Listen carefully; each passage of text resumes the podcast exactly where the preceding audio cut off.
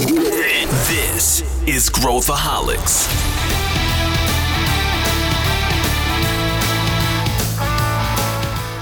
Olá, aqui é Pedro Van Gertner, eu sou o CEO da ACE e esse é Growthaholics, o podcast para quem adora inovação e empreendedorismo. Muito a gente fala sobre cultura de inovação e a gente resolveu mergulhar nesse episódio em questões práticas sobre a cultura, como que ela evoluiu ao longo dos anos, como que eu crio esses códigos culturais que são importantes para minha empresa, como que eu cultivo a minha cultura através dos rituais, símbolos e muito mais. E para mergulhar junto com a gente nesse tema, eu trouxe o Daniel Scandian, que é CEO e co-founder da Madeira Madeira, e o Daniel Saldarriaga, que é o arquiteto de soluções na AWS, que também tem uma cultura muito interessante. Vem com a gente. Estou aqui com duas figuras muito legais para a gente mergulhar nesse tema de cultura. Queria dar as boas-vindas aqui para o Daniel Scandian, que é o CEO do Madeira Madeira. Tudo bem, Daniel? Seja muito bem-vindo. Tudo bem, Pedro? Obrigado aí pelo convite. Será um prazer aí conversar sobre cultura. Também estou com o Daniel Saldarriaga aqui, da AWS, da Amazon, para também compartilhar é, muita coisa legal sobre o que ele vive no dia a dia, sobre cultura. Tudo bem, Daniel? Tudo bem, Pedro. Tudo bem, Daniel. É prazer aqui compartilhar com vocês. Vai ser legal aqui bater um papo sobre cultura organizacional e como que a gente na Amazon trabalha com isso. É, cultura é um tema que me fascina e eu sei que à medida que a gente vai tocando aí o negócio durante muitos anos, que eu sei que o, o Daniel Scadier aqui toca também e, e, o Daniel vivencia no dia a dia uh, dentro da AWS, e a gente vai vendo a importância que é esse tema e a dificuldade que é a gente fazer acontecer, né? Não é apertar um botão é, é, muito difícil a gente colocar a cultura para rodar. Eu acho que tem diversas manifestações e não existe um manual, é, por mais que a gente gostaria que existisse o manual de como fazer isso acontecer. E, obviamente, cultura está adaptada para cada empresa. A cultura que funciona para a empresa A, eu não posso fazer o copy-paste, colocar na empresa B e ela uh, vai bem. Então, é, é extremamente desafiador mas eu acho que tem alguns aspectos culturais que, que vale a pena a gente entrar aqui. Antes eu queria aquecer os motores, falando sobre uma coisa que uh, eu acho que é fascinante. Vamos falar um pouquinho da, da AWS aqui, Daniel. Uh, uhum. A Amazon, a Amazon é, é lendária, aí é, é, quase mítica as, as questões culturais da, da Amazon, desde o uso de portas ali como mesas, tem o a coisa do Day uhum. One, os princípios aí uhum. de liderança, né, da Amazon. E, mas tem uma coisa muito legal que, que, que é o processo de working backwards. Queria te, uhum. te, pedir se você pudesse comentar um pouquinho o que, que é esse processo, como é que funciona, e se uhum. é só para a gente ler no livro do Rancharan, ou ele é praticado no dia a dia, mesmo você que está vivendo isso aí, uh, uh, imerso na cultura da empresa. Comenta um pouco para a gente como que funciona na prática. Bom, Pedro, sim, na, na Amazon é, a cultura tem sido um dos, dos nossos principais, eu acho que variáveis do, do, do, sucesso da companhia, desde que foi fundada no ano 94. Foi uma preocupação do Jeff Bezos como líder. E a preocupação da escala que começou a viver nos anos 90, né, quando foi pública no ano 97, né, depois esse crescimento é, levou ao, ao Jeff e, a, e, a, e aos líderes naqueles anos de criar mecanismos e artefatos que conseguissem permear a escala, a cultura que a gente tem, centrado numa missão e a visão do, do Jeff que ser a, a empresa a mais centrada no cliente do mundo. A gente criou diferentes artefatos que foram durante os anos evoluindo e chegamos nesse principal, onde que a gente utiliza muito, que é o Working Backwards, que basicamente, é, para falar assim simples, é trabalhar desde um ponto de vista do cliente, desde a necessidade do cliente ou o que o cliente precisa, e fazer esse trabalho para trás até chegar numa solução nas iniciativas, num processo, é, ou que seja para é, atingir essa, essa necessidade ou esse, ou esse requerimento, mas sempre partindo do cliente. Então, working backwards, esse, essa visão Agora, como que a gente, de fato, executa ela é usando diferentes mecanismos, né? Que vamos, eu acho que conversar durante durante esse é, esse podcast. É, mas é muito utilizado, usamos, eu acho que todo dia, tudo que a gente faz na Amazon, desde desenvolvimento de um novo produto, ou a criação de uma nova área, é, até quando foi pensada a AWS no ano 2005, 2006, que foi publicamente já a AWS conformada como um negócio é, separado do varejo, né? Tudo isso passou pelo working backwards. Se fazia sentido para o cliente, se fazia senti sentido para o mercado, se era o, o, mercado de fato estava precisando de uma solução ou um, um, negócio assim, e trabalhamos para trás até chegar numa numa numa iniciativa é, para isso. Então, é, esse é basicamente o mecanismo, o artefato que a gente tem é, e utilizamos aqui o tempo todo. É, eu, eu acho fascinante isso e, e precisa ter muita muita disciplina e muita muito exemplo da liderança para para que no dia a dia o pessoal pratique realmente isso. Eu acho que é, é super super complexo, né? E eu queria passar a palavra aqui para o Scandian, que pô, é SEO da Madeira Madeira, fundador da Madeira Madeira há 14 anos, estava me dizendo aqui. E se você puder, uh, Scandian, falar um pouquinho para o pessoal que está ouvindo, contar um pouquinho o que, que Madeira Madeira é, é para quem não conhece, acho difícil, porque já é uma empresa que está na vida de tanta gente, mas falar um pouquinho da empresa e como que você já passou por tudo, né? Já passou por é, euforia, crise, juros altos, juro baixo, é, já passou por moda, né? Sai da moda, volta para a moda. O que, que você aprendeu sobre o que, que fica para você quando a gente fala de cultura? O que, que, o que, que sobra para você quando você está olhando hoje a tua organização, depois de passar aí essa jornada de, de 14 anos de aprendizado aí uh, à frente da empresa. Bacana, Pedro. Então, falar rapidamente aí, a gente hoje é a maior plataforma de produtos e serviços né, para casa, é muito, logicamente, voltado às principais categorias como né, móveis e materiais de construção, e agora adicionando né, outros serviços e produtos para que o cliente possa encontrar uma solução né, e, e ter uma, uma experiência que a gente chama de frictionless, né? uma experiência mais fluida, né? porque é, uma, é um momento muito complexo na nossa, na nossa, na nossa vida. Né? Todo momento que tem uma obra, uma construção, é um, às vezes é uma, uma mudança né? ou de cidade, ou uma mudança né, com cônjuge, então tem várias etapas importantes na, na, na vida que acontece e a casa ela é o centro dessas mudanças, né? A gente quer, quer deixar uma, uma, uma, uma experiência mais prazerosa do que uma experiência né, é, é difícil. E a gente né, tem essa missão né, de tentar realmente reinventar né, a maneira como as pessoas montam a sua casa. Então, como você mesmo falou, a gente passou né, desde a experiência lá do empreendedor sozinho que fazia tudo, né, é, chutava, cabeceava, né, era o coach, era o, era o era o jogador, fazia tudo ao mesmo tempo. Né, com o tempo e com o crescimento da companhia, você vai enfrentando vários é, desafios diferentes, né? E um desafio que eu faço mentoria também para a Endeavor, para algumas empresas que também estão começando, e, e 100% né, da, da, da, dos problemas que acontecem nessa transição é com relação à cultura, com relação a pessoas, né, como que a gente poxa, eu fazia tudo, agora eu não posso mais meter a mão, o outro tem que fazer por mim, etc. E uma das coisas que a gente, é, até seguindo o próprio exemplo, os mecanismos que, né, que a Amazon fez, é, logicamente não tivemos essa visão no início, como o Jeff Bezos teve, mas depois a gente se inspirou e, e, e o próprio pessoal da AWS também ajudou muito a gente a, a fazer o deep dive desse conhecimento, era a forma de como que a gente iria codificar a nossa cultura porque muitas vezes a cultura é o comportamento que você espera né, das, das, pessoas, no caso da sociedade ali dentro da, dentro da companhia.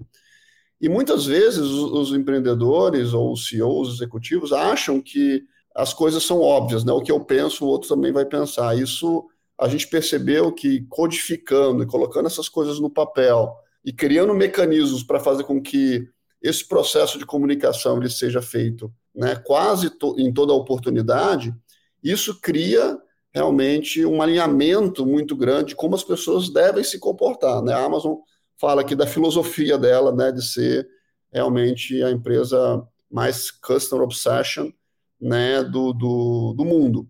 É, porém, assim como eles e como a gente, nos nossos processos de contratação, nos nossos processos de avaliação ou qualquer processo de comunicação na empresa, esses princípios eles vêm à tona o tempo inteiro. Né? O problema é quando você cria né, simplesmente só os princípios, mas você não tem mecanismos para poder ficar lembrando e aplicando esses mecanismos, né, esses, esses, princípios o tempo, o tempo inteiro.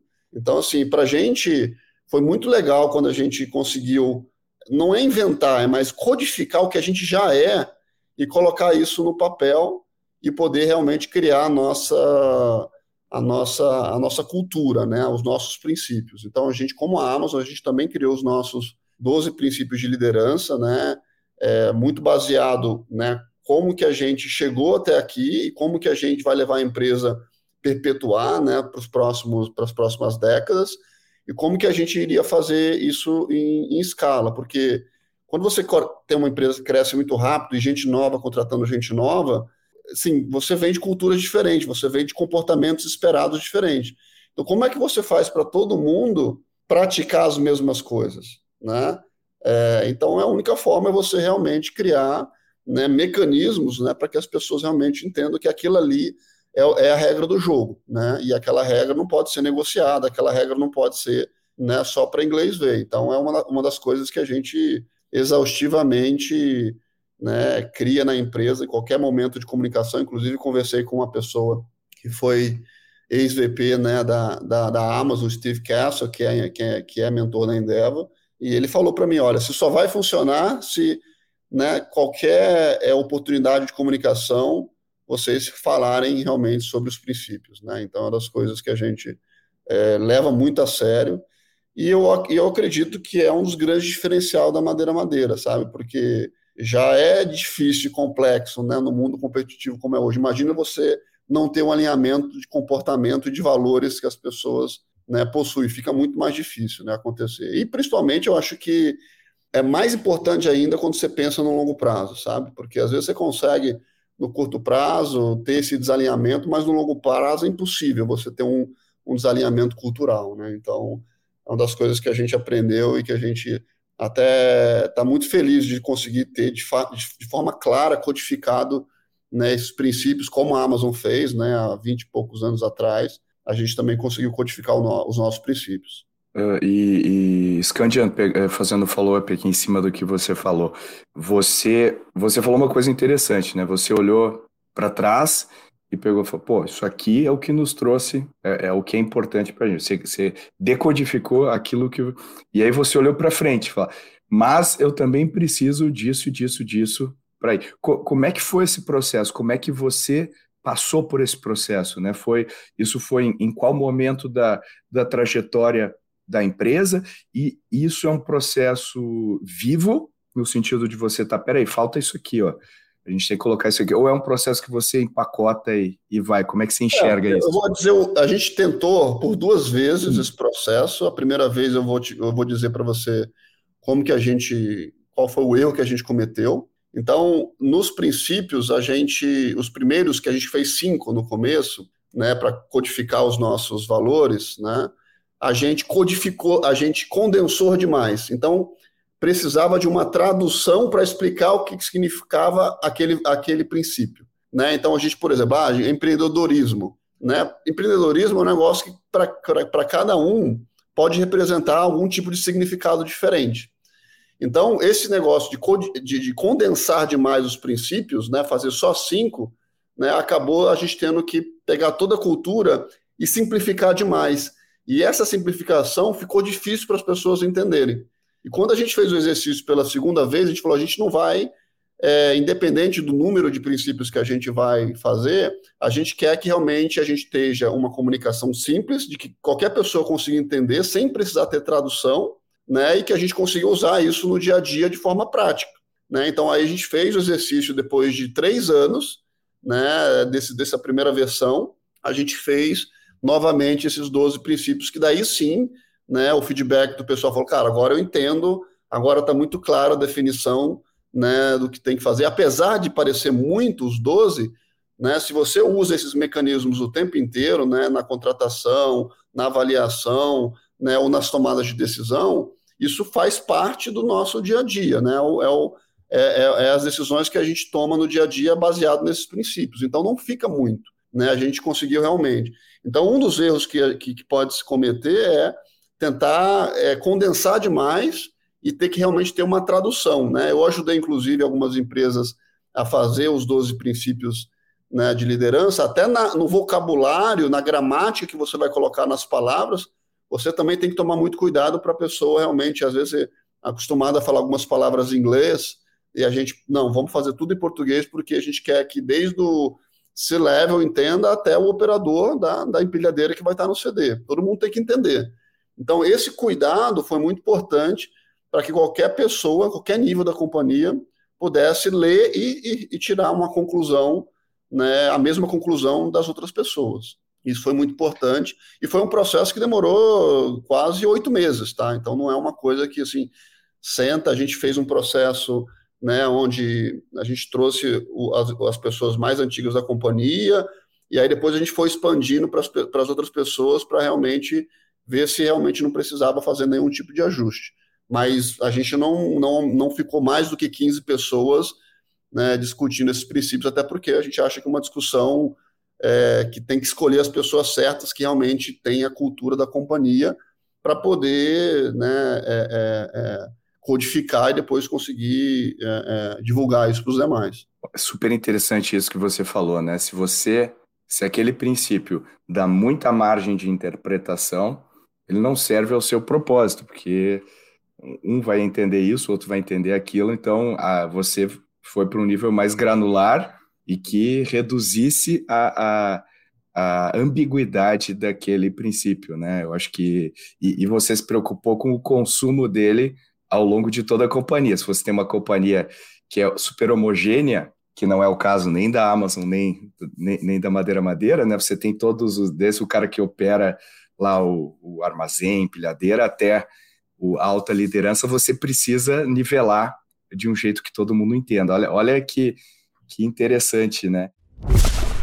Você, que é um growthaholic de carteirinha, quer ficar sabendo na hora que um novo episódio vai para o ar direto no seu WhatsApp? Se a resposta é sim, então entra na nossa rede de transmissão via WhatsApp. É o alerta mais rápido que você vai receber sobre o nosso podcast e outros temas importantes. E você pode compartilhar esse link com quem você quiser. Essa é a hora de convencer aquele seu amigo ou amiga a ouvir o podcast. É gratuito e feita com muito carinho para você. Te vejo lá. E aí eu queria, eu queria é, ver de vocês dois, começar aqui pelo uh, Saldarriaga, como o Daniel Scandia falou também de, pô, você tem que incluir nas suas comunicações, você tem que insistir, você tem que bater. Como que você na Amazon é, traduz o princípio né, o valor, ou enfim, o que no caso da Amazon é o princípio, né, uh, para a pessoa que precisa entender, né, como que você faz essa ponte entre o que está escrito e como que as pessoas entendem. Eu sei que na contratação você faz é, entrevistas, né, e perguntas por é, em cima dos valores da empresa, uhum. mas o que mais, né? Como que a gente trabalha isso na prática? Olha, é, a gente usa tanto que já começa a te virar, a gente começa a usar, não sei se está acontecendo com você, mas começa também a gente usar na vida na vida pessoal, né? Eu falo na minha casa, que, quem deixou esse prato aqui? Falta ownership, quem, por que não levaram, sabe? A gente começa a beber porque a gente usa o tempo todo. Então, eu acho que como que a gente começa, a transmitir, ou permear, ou manter, eu acho que a gente fala que na Amazon todos somos líderes, e uma das funções do líder é dar exemplo. Então, tudo que a gente, o que eu faço, o que eu falo, toda a comunicação que eu falo com o meu time, eu tento beber os princípios e, e esse é o jeito de manter eles muito presentes. Então, quando falamos, por exemplo, ah, mas como que a gente chegou falar com o cliente, se a gente de fato entendeu o cliente, qual que foi o earn trust, que, é um, que é um dos princípios, como que você ganhou a confiança do cliente de que estava entendendo ele de fato. Então, a gente começa a envolver os princípios como parte do vocabulário, né? E muitas das decisões, é, as, também quando a gente tem uma decisão ou, ou, a gente tem uma reunião, a gente usa outros mecanismos e, e, você começa a ver a galera usando os princípios para questionar ou para, tipo, complementar alguma das ideias. Então, se alguém, por exemplo, fala alguma coisa que é muito, sei lá, short term, sabe, que está pensando muito no curto prazo, não demora muito até que alguém levanta, desculpa, levanta a mão e fala, meu, mas isso não é customer obsession, ou isso não é, sabe, isso não é delivery results, ou trazem, já traz dentro da conversa, do dia a dia, os princípios. Então, a gente, a gente usa tanto nos mecanismos, tantas reuniões, tanto nos projetos, como nas reuniões internas, reuniões do time, comunicações globais. Você vê o nosso CEO falando muito da cultura, falando muito dos princípios. Eu fiquei surpreso em 2018, acho que foi, já estou com mais de oito anos da Amazon. E eu lembro uma reunião que fizemos global com o nosso CEO, o Andy Jassy. Eu fiquei surpreso quando ele tomou duas horas para falar dos princípios. E no começo eu já tinha três, quatro anos de casa, eu falei, mas de, os princípios, não, não, me toquei na hora. Tipo, ok para as pessoas novas, mas aqui tem pessoas de muitos mais anos. Aí percebi, cara, é muito importante a gente sempre estar comunicando, revendo, porque, como o Daniel falou, não é só o nome do princípio, é também a explicação, é também as palavras que estão por dentro. O, o título não fala muito. Quando você vê a, a o significado por trás, é, você começa a descobrir muitas coisas que talvez você não tinha presente do princípio. E Pedro, você falou um ponto muito importante que foi a contratação. Para mim, esse é um dos secret weapons que a gente tem aqui na, na Amazon, é justamente é, a importância que a gente dá na contratação. Eu acho que um dos, não é só no momento de contratar, é quando você vai entrevistar, quando você faz parte de, de um processo de contratação, você tem um envolvimento direto com a cultura, com os princípios, porque você, no nosso processo, você como entrevistador, você tem que olhar para o candidato, eh, avaliar como que ele está com dois, três princípios que são assignados para você avaliar o candidato, né? Então, você, de novo, quando você está entrevistando, você, antes da, da entrevista, você tem que preparar bem as perguntas que estão relacionadas com esse princípio. Então, você meio que rever, fazer um refresh do quais esses princípios significam e qual é o objetivo que você está é, é tá vendo para avaliar a pessoa que está que está do outro lado, né? Então, acho que o envolvimento do time é, nos processos de contratação é muito importante para manter a cultura e os princípios vivos. E, aliás, é um dos nossos princípios, que é hire and develop the best, contratar e desenvolver o melhor. Então, esse para mim é um grande exemplo. Quanto mais a gente está envolvido nas entrevistas, você está em contato permanente com os princípios de liderança. É, eu, é, eu acho que é isso, né? Você, quando você está mergulhado realmente, e, e, e, tem um aspecto aqui, né, Scandian, que você como CEO, é, a gente tem uma ilusão de que a nossa mensagem chega cristalina para as pessoas, né? Não sei quem falou que quando você acha que você já está enchendo o saco das pessoas com a repetição, é que elas estão começando a entender aquilo que você está falando, né? Então, como é que você como CEO, que você também é, mentora, né, pessoas que estão começando, como é que você pensa sobre isso, né? Porque não é algo que vem natural, né? Porque você vive os princípios da empresa, mas você tem que ficar meio quase que um pregador, né, religioso lá, repetindo, repetindo, repetindo. Como é que você inclui na sua rotina, nos seus rituais e tudo mais, é, esses princípios que você falou? É bom, a gente, todas as mensagens né, que a gente vai falar, ou recentemente a gente falou dos 14 anos da Madeira, falando sobre né, a construção dos princípios. Então, a gente tem as nossas reuniões de All Hands trimestral, então os blocos e os capítulos, eles são divididos pelos princípios de liderança. É, então, é uma das coisas que a gente, né, em qualquer oportunidade né, de comunicação, a gente né, tenta, de alguma forma, né, introduzir. A gente, na nossa camisa da Black Friday do ano passado, a camisa 12, ressignificava os 12 princípios de liderança. Então, você vai uma somatória de coisas que você vai fazendo, até brincadeira que as pessoas fazem com os stickers no celular, dos princípios, né, as coisas vão acontecendo, as pessoas vão usando esse vocabulário que o Daniel falou, né, começam a usar o vocabulário para outras coisas, entendeu? Porque os princípios basicamente é uma cartada, né? Se você é uma carteirada, né? Se você não está fazendo conforme os princípios, alguém de qualquer nível pode ir lá e dar uma carteirada e falar, cara, você não está cumprindo né, os princípios de, de, liderança da companhia e, é e, e é uma discussão, não, não, tem discussão, né? Não é um, é um negócio que se você realmente você tem que parar, pensar, falou, realmente eu não estou né, alinhado com os princípios, eu preciso rever o que, que eu estou falando, né? Mas uma das coisas que eu vejo que mais impacta é, é são reuniões que você não participa, né, porque é impossível você participar de centenas de milhares de reuniões e ver que as pessoas né, vão tomar decisão, decisões corretas porque tem um alinhamento muito claro como as pessoas devem tomar a decisão na companhia. Né? Então, esse é um conjunto de outros mecanismos também que a gente usa, como a própria Amazon, a AWS, para poder garantir que a gente aumente a qualidade de decisão né, na, nas reuniões e, e, e, nas, e nos planos de, de, de, né, de planos de ação que a companhia toma no dia a dia. Né?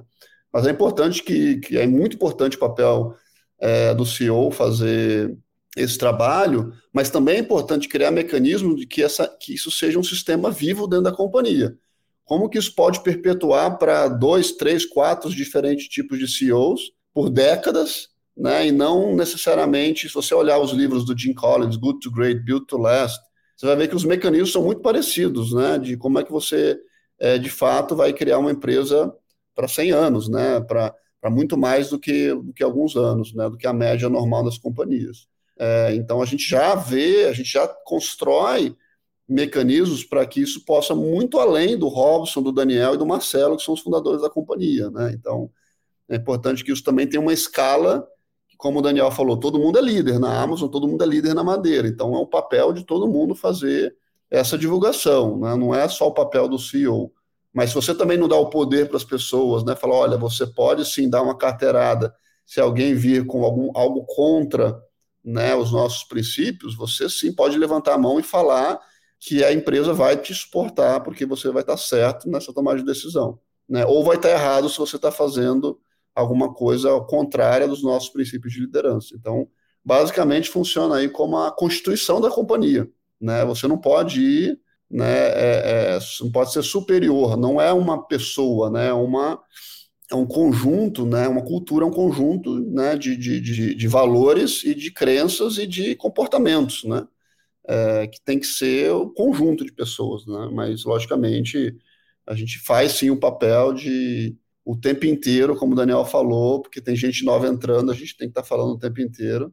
É, e é muito engraçado como você mesmo, depois de algum tempo, você olha os princípios e você capta um pouquinho mais, sabe?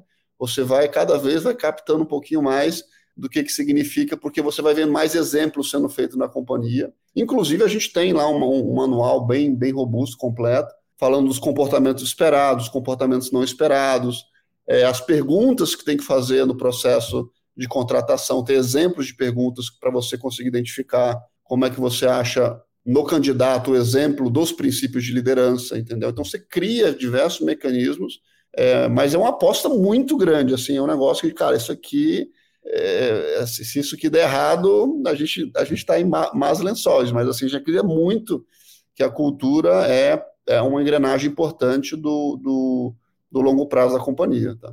É, e é o tipo de coisa que você não pode apostar pela metade, né, Daniel? Você tem que. É all-in. Você, você definiu isso, tem que ser isso. E é interessante você falando aqui, né? Às vezes, pô, quando a gente está sob pressão e, pô, a gente tem momentos, né, nós como líderes da organização temos momentos bons e, e, e ruins, e nos momentos ruins, quando a gente precisa tomar decisão, eu, eu já me peguei, é, às vezes, abrindo os valores e pensando o que, que eles estão me dizendo, né, o que, que eles podem me dizer para me ajudar a me orientar nesse momento. Quando está tudo bem, né, quando está tudo bem, está tudo bem. Né? Agora, quando a gente está sob pressão, é que a gente precisa colocá-los à prova. E eu acho que uma, uma das dúvidas, você, vocês uh, dois reforçaram muito a questão da, da contratação. Né? O, o, o CEO da, da Amazon agora é o Andy Jassy, né, que era o CEO da AWS. E é um cara que tem super alinhamento de valores, né, Daniel, com, com, o, uhum. com a companhia. E esse alinhamento de valores que ele, que ele tem é uma das coisas que foram avaliadas na hora de tomar essa decisão. Que, pô, como é que eu vou? Que nem o Daniel falou, não é para mim, o Scandia falou, né? Não é para mim, é para você, é, pra, é maior do que a gente. Então, esse cara serve a esse propósito de uma maneira muito clara e objetiva. Minha pergunta aqui que eu quero fazer para os dois, começando com você, Saudarriaga, é como que você avalia as pessoas nesse contexto? Porque é, imagino que é, é, se eu sou um líder de uma organização, eu vou plotar as pessoas lá no, né, e falar assim, como é que está o alinhamento, né? Como é que funciona a avaliação?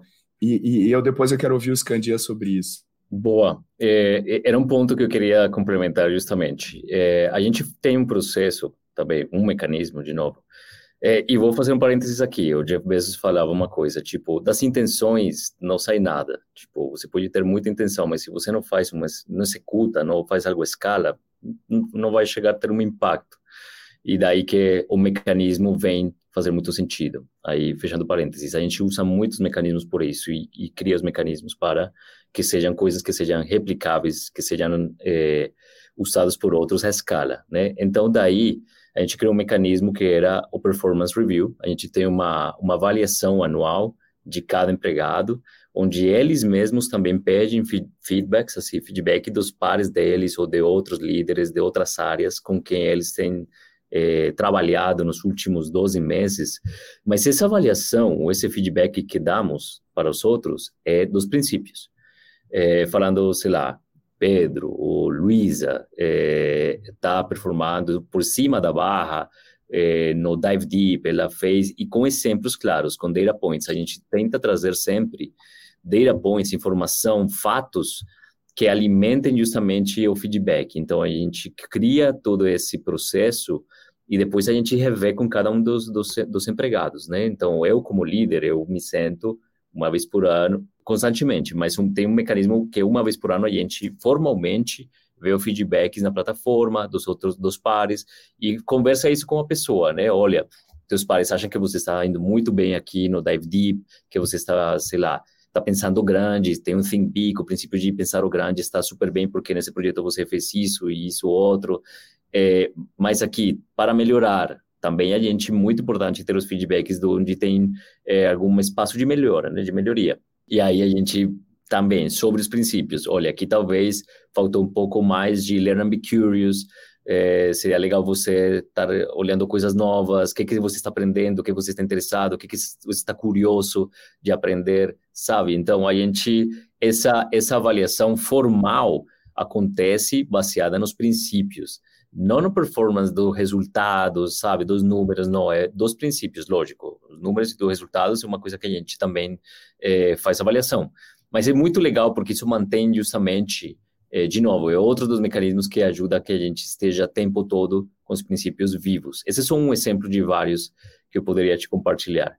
Mas, assim, a, a gente tem outros mecanismos como o, o, as, as, revisões semanais, mensais ou por trimestre, que a gente chama Weekly Business Review, Monthly Business Review and, Quarterly Business Review. É, a gente fala do negócio, mas a gente também sempre tenta é, colocar algo dos princípios dentro, de, dentro dessas revisões que eu, que eu tenho com o meu time. Então, é, são vários os mecanismos artefatos, mas, de novo, são exemplos de que a gente está o tempo todo trazendo na conversa a cultura e os princípios, né? Legal, eu acho que é, se a gente fizer uma matriz, uma 2 by 2 aqui num eixo tiver a performance que a pessoa entrega e no outro tiver aderência aos valores, obviamente, se alguém performa e não tem aderência aos valores, essa pessoa não será promovida. Se a pessoa te, tem aderência aos valores, mas não performa, idem, né? A gente precisa de uma combinação das duas. E aí eu passo para o Scadia. Existe esse sistema, você tem esse sistema de avaliação de desempenho com, com essa lógica também na, na Madeira Madeira? A gente tem a mesma lógica, são avaliadas também pelos princípios. É, a gente, como a Amazon, a gente tem entrega de resultado, que também é o resultado dentro dos próprios princípios, então já tem essa, né, essa, esse, esse ponto para poder também ser visto, né? É, e logicamente é, isso ajuda muito, né? A gente basear o que, que a gente precisa fazer para para fazer um sistema de desenvolvimento das pessoas, né? Sobre sobre um princípio específico, né? Ninguém vai fazer assim, ninguém vai check all the boxes. Não é impossível você ter uma pessoa que é 100% em tudo, né? Então sempre alguma coisa, como na Amazon também, a gente tem os nossos a gente tá, hoje está fazendo é, avaliação por seis fortalezas, três fortalezas e três oportunidades. Né? Então, são, a gente olha, esses três aqui você realmente está indo muito bem, é destaque, e esses três princípios aqui você precisa de um plano de desenvolvimento. Então, é, antigamente a gente fazia os 12 princípios, agora a gente escolhe né, os, as três fortalezas e os três é, princípios de oportunidade, que é o que você realmente tem que fazer para melhorar. E a gente vê claramente, assim, é, alguns princípios que a gente também tem, né? Obsessão pelo cliente é um princípio que a gente adicionou porque realmente era muito importante para o longo prazo, para a inovação, também fazer o processo, né? Working backwards. E a gente tem dificuldade, tá? De inclusive encontrar, assim, é, eu acho que é um dos princípios mais difíceis de você encontrar casos assim no Brasil, né? Para entrevistar e trazer, né? Com essa filosofia, né? De obsessão mesmo pelo cliente é, é, não é muito comum, tá? E é uma das coisas que a gente, é, não sei se na Amazon também vocês têm dificuldade, mas eu, eu, eu né, dos, dos, princípios todos, eu vejo que esse é um princípio que no Brasil ainda tem um grande caminho a ser, a ser percorrido, porque você vê que né, o comportamento das pessoas vem da filosofia da empresa, né? E se você não tem muitas empresas com a filosofia de customer obsession, você não vai ter muitos colaboradores com essa filosofia e e, e por consequência não vai ter esse comportamento, né?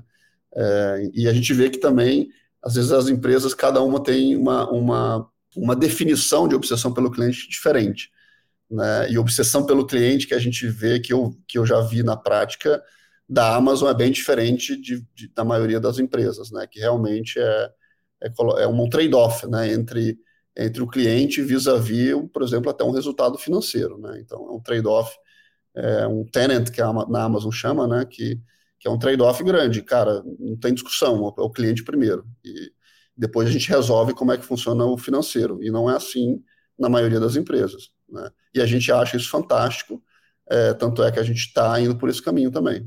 Não, é super, super legal cara que você comentou isso, porque assim, a gente dentro da Amazon, é, eu acho que um dos pontos principais para a gente avaliar isso é, nas, nas contratações mesmo. Eu trago de novo, porque é na contratação que você vê, de fato, os exemplos de quando uma pessoa tem a cultura ou não. Porque, assim, a gente vê, eu entrevisto muito, sou parte de um programa que chamamos Bar Racers, eu sou Bar Racer aqui na Amazon, então eu tenho que fazer muito, parte de muitas, muitas entrevistas aqui.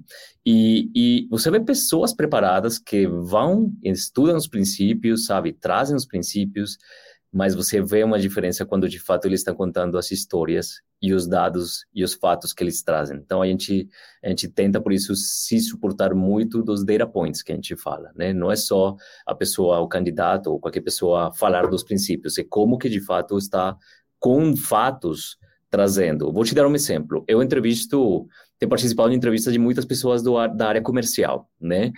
E, e assim, você tem dois perfis que eu faço normalmente uma pergunta, e eu vou dar um exemplo de uma pergunta que eu faço, que já me dá uma perspectiva se a pessoa é customer obsessed ou não.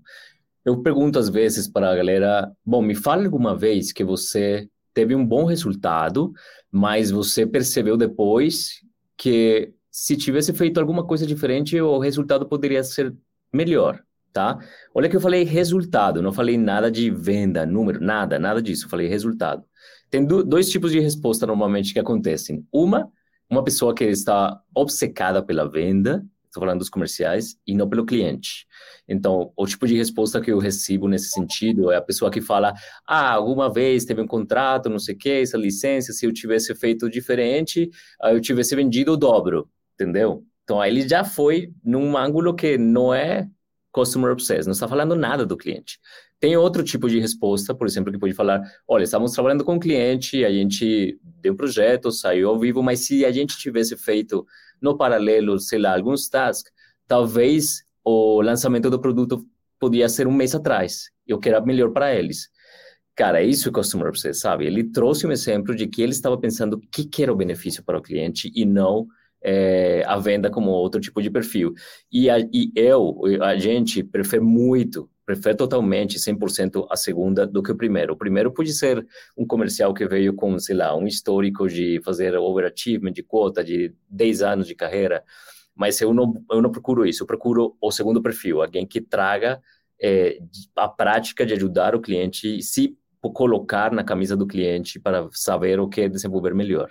Gostei muito dessa pergunta.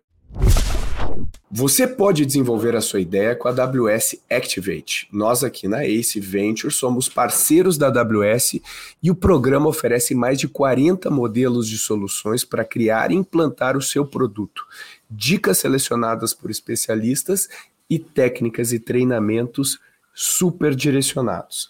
Startups apoiadas pela Ace Ventures já começam com 10 mil dólares de crédito. Para saber mais, é só clicar aqui na descrição do episódio.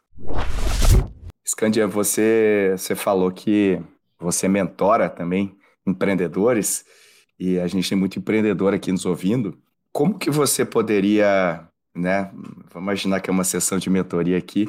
Como é que você aconselha empreendedores que estão querendo traçar, é, começar essa trajetória de maneira mais consistente, cultural? Tanto do ponto de vista de como é que eu é, encontro, decodifico, até operacionalizo. E, e, e, aqui a gente falou muita coisa, e, e, pode fazer o cara, né, os empreendedores e empreendedoras darem o um passo para trás. Pera isso aqui é. Eu não não tô nem perto disso. Não, mas peraí, é um. É, ninguém começa com todos os sistemas montados, né? Como que a gente pensa sobre isso? Como é que a gente prioriza? O que, que se aconselha? Quem está depois eu quero pegar o outro Daniel aqui também para dar alguns conselhos. Quando a gente teve o problema, né, quando a gente começou a ter o problema do, do crescimento da companhia, no sentido da perda do, do alinhamento, como era muita gente nova chegando, contratando gente nova, a gente começou a perceber na dor o problema do de em vez de ter o benefício da escala, a gente estava na realidade ao contrário, a gente estava perdendo o benefício da escala. E a gente achava que era um problema de comunicação, mas eu falo, cara, mas a gente tem tanto tanto canal de comunicação, como é que pode ser um problema de comunicação? E depois de alguns meses, a gente descobriu que o nosso problema era alinhamento, não era comunicação. E, e eu gostaria, eu sempre falo, né, eu gostaria de ter tido, porque quando o visionário, né, muitas vezes enxerga alguma coisa antes de ter o problema. Né? Eu, infelizmente, só enxerguei essa, esse, né, essa solução depois que eu vi o problema, que era o problema do, do, dos benefícios da escala e a empresa está crescendo muito rápido.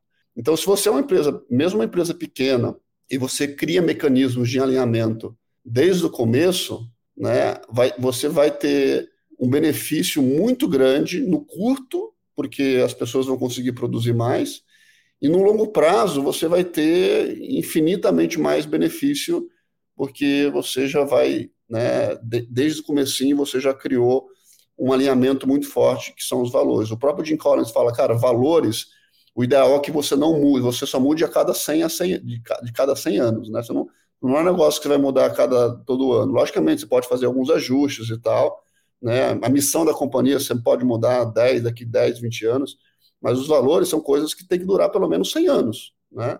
É, e, logicamente, isso é, tem que ser a combinação né, das coisas né, que você acredita, dos seus valores e, da, e, dos, e das coisas que você acredita que você precisa para ter sucesso, né? Como obsessão pelo cliente. Se você realmente acreditar né, nisso, você vai ter que colocar isso desde o começo, né? E aí, daí você vai conseguindo encontrar mecanismos. Eu, a gente usa muito né, o da Amazon porque né, ficou a gente é, é, acredita muito que esses mecanismos funcionam e a gente, então a gente se inspirou muito né, a AWS, o Daniel, eles, eles né, ajudaram muito no, no, no programa né, da, do EBC da, da AWS para poder nos ajudar né, a encontrar esse caminho. Mas é, se você deixar para resolver esse problema quando você já estiver né, tendo o problema, é, você vai ter pelo menos aí um ano, dois anos né, de arrumar a casa e muitas vezes, às vezes, você não pode nem ter o, o recurso necessário para poder né, passar por esse momento de dificuldade, que eu vejo que muitas empresas né, acabam tendo um problema nesse momento de escala, que é o momento mais perigoso, inclusive, porque é um momento que você tem muita gente, muita despesa, se, der, se algo der errado, né, o tombo é muito maior, não é quando você está pequenininho, que você controla cada centavo, o problema é quando, quando esse negócio começa a sair do, do seu controle. E como é que você volta com a empresa no, no, né, de volta para o controle? É criando mecanismos mecanismos de alinhamento, mecanismos de cultura, mecanismos de contratação, mecanismos de avaliação, entendeu? Então não dá. Tem, tem pessoas que acham que sistema de gestão quer dizer empresa travada, quer dizer, pelo contrário, depende do sistema de gestão que você usa. Né? Se você usa um sistema de gestão ruim, logicamente, né? E aí muitas vezes as pessoas olham exemplos, né, de empresas, por exemplo, que deixava, que tem um sistema de gestão muito bom, mas que deixa de inovar. Mas não é o problema do sistema de gestão, é o problema da filosofia da empresa. O, o cliente, ele, ele, ele vai ser sempre insatisfeito. Então é impossível você parar de inovar.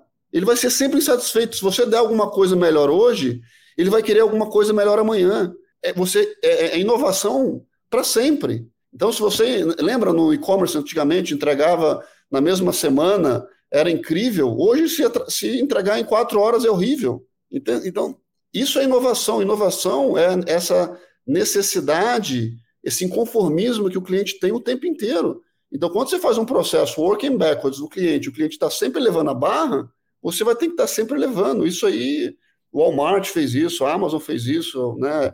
Várias empresas, a Toyota é, um, é, é uma, é uma escola muito grande disso, né? De olhar para o cliente, fazer o processo working backwards, e você ter uma inovação garantida, porque o cliente vai sempre te falar o que ele precisa e ele vai sempre pedir algo a mais do que você entrega.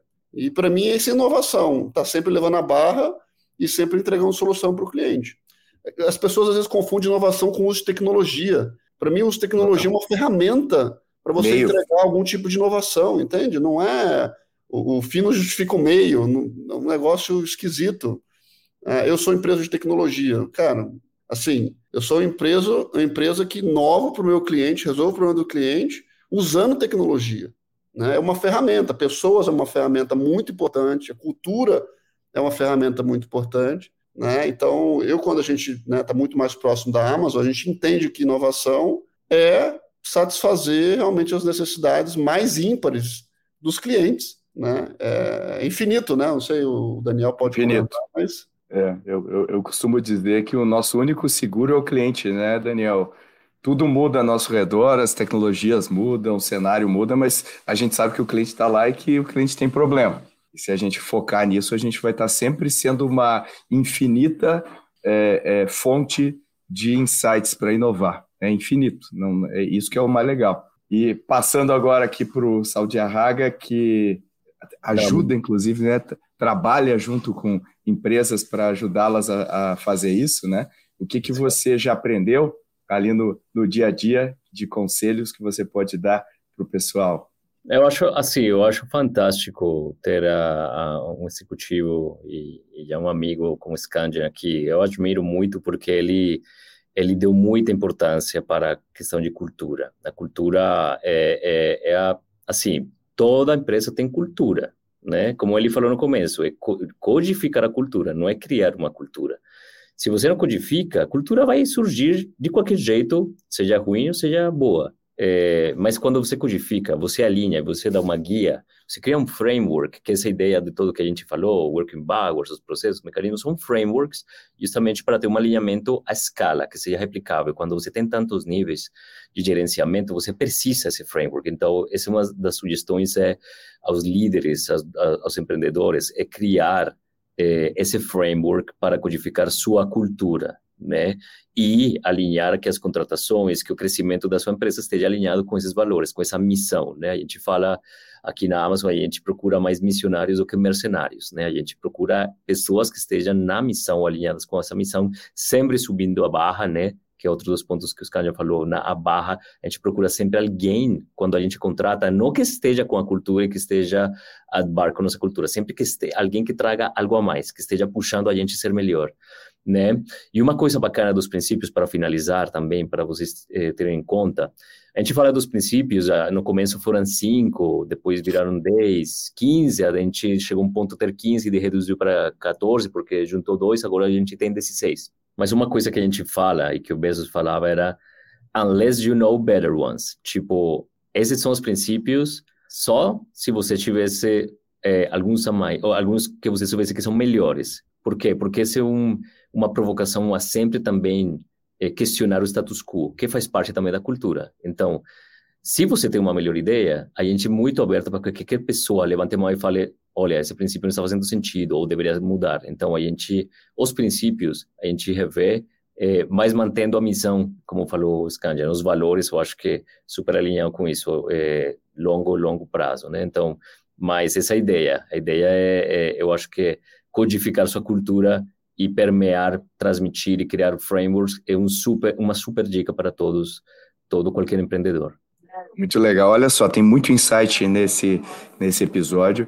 É, eu ia longe aqui porque eu adoro esse assunto, né? Eu sou um voraz leitor, adoro o Jim Collins aí que o, que o Scandia mencionou bastante, adoro, tem o do Ben Horowitz também, o livro é bem legal, né? What You Do is Who You Are, não sei se já tem em português, mas é um, é um belo de um, de um livro, é fascinante, né? Ver como a cultura não é só de empresa, né? Ela se adapta para todo tipo de organização, inclusive do país, né? Como a gente vê, que nem o, o Scandia falou que a obsessão do cliente no Brasil não é uma coisa uh, entendida da mesma maneira. Eu acho isso fascinante, acho incrível. E eu queria agradecer aqui vocês dois. Então, Daniel, Saudarriaga, obrigado pela sua participação aqui. Obrigado pelo convite. Prazer. E, Daniel Scandia, obrigado aí por você ter tirado um tempo no meio da sua da sua, dos seus rituais de cultura e execução aí do dia a dia. É, e parabéns aí pelo tudo que você já construiu. Sou um grande fã, somos fãs aí do seu trabalho, do trabalho de vocês. Uh, e, e, e, obrigado, tenho certeza gerou muito valor aqui para os nossos ouvintes. Obrigado, Pedro. Foi um prazer aí contar um pouquinho da, das lições aprendidas, aprendidas do, dos últimos 14 anos aí. E agradecer também ao Daniel aqui ao vivo, né, ajudando a gente a, com, com os mecanismos aí da Amazon para a gente poder construir algo ainda mais bacana. É isso aí. Obrigado, galera. E aí, gostou desse episódio? Tirou insights? Se você gostou, dá um pulinho no episódio 186, onde a gente discute sobre novas tecnologias para startups no Brasil. Tem muita coisa interessante que a gente falou lá. E como sempre, se você tem sugestões, acha que a gente não abordou algum tema crítico sobre cultura e gostaria que a gente falasse nos próximos episódios, manda e-mail, manda e-mail para podcast@goace.vc, que a gente promete que lê e responde todas as mensagens. E como sempre, eu peço 30, 30 segundos do seu tempo para você divulgar o podcast nas suas redes, divulgar para seus amigos, para suas amigas, nos seus grupos de WhatsApp. Isso ajuda a gente a ter mais uh, visibilidade e, sem dúvida, ajudar mais pessoas, que é o nosso propósito aqui. Valeu e até a próxima.